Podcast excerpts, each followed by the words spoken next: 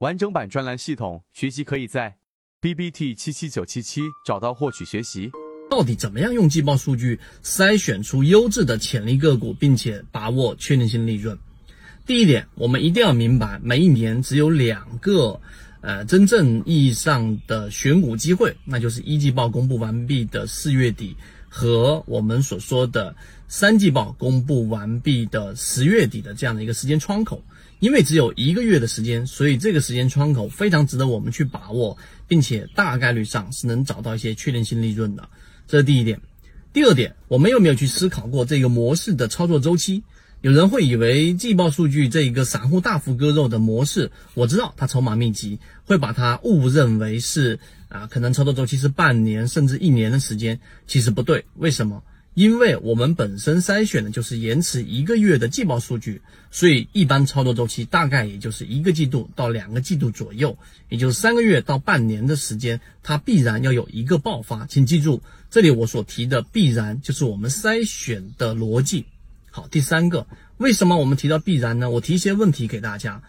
呃，有几种不同的类型，我们的自选板块里面已经筛选出来了三十只初选。举个例子，例如说有一种类型，它流动盘可能是在呃五十个亿以下或者三十个亿以下，比较小的盘子，然后个股是连续的四个季度，就是连续一年的时间减少百分之五、减少百分之十、减少百分之七、减少百分之八，但个股都没有什么表现，这是第一种类型 A。第二种类型 B 就是这样的个股呢，是持续性的控盘啊，个股呢都是属于碎步小阳线的上涨，偶尔来个涨停板。然后永远都是在半年线之上，偶尔跌到半年线之下之后又快速修复上去。那么在季报数据里面所反映出来的是上一个季度散户增加百分之二十，下一个季度散户减少百分之二十五或者是百分之十八左右。然后呢又来一次的散户增加百分之二十，然后又来一次散户减少百分之三十左右。那么这是第二种 B 类型。那么请问你做哪一种？那么答案是确定的，就是我们的模式筛选出来，我们会更多的倾向于第二种类型。为什么？我们所提到的各种高控盘的个股表现比较好的，但个股又不是特别高位的个股表现，都是属于第二种类型。我把背后的逻辑拆解给给你，你就能知道这个逻辑为什么在市场的实战当中非常行得通了。这就是我们提到第四点。每一只个股它都有一个股性，那我们的第二种类型操作的条件，在三十只个股里面，为什么把它们筛选进来的原因，就是你想一想，当上一个季度减少百分之二十这种情况之下，往往都是前面已经是赚钱的散户把筹码交出来，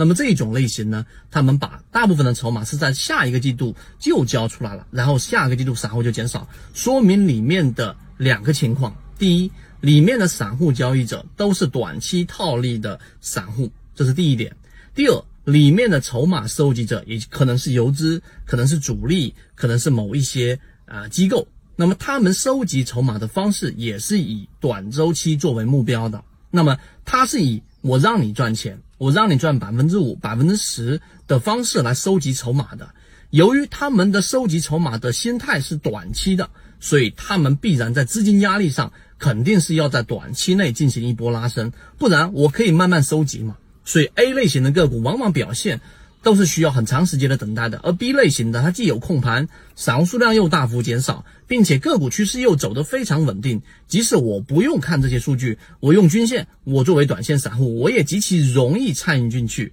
那么这一种筛选逻辑导致了参与进去的散户往往都是百分之五。百分之十的情况获利出来之后，个股展开一波拉升之后，后悔自己错过一波大的利润，结果又在尾部追进去，方便主力去把筹码派送出去，方便主力把已经赚钱的筹码卖出去，这是为了后面接盘所拿到的利润。所以我这一段描述你明白之后。我认为这一段逻辑你只要明白，然后去进行筛选，这也是我们自选板块里面为什么能够比较长周期能够获利的一个核心逻辑之一。我认为是非常有价值的啊，价值至少六七位数以上吧。那你认真去想一想，然后结合自己的模型，后面我会对于荣誉 VIP 和五六级计划把这个模型用具体的例子再去拆解，那么对于你的收获就会更加完整。希望今天我们的三分钟对你来说有所帮助，和你一起终身进化。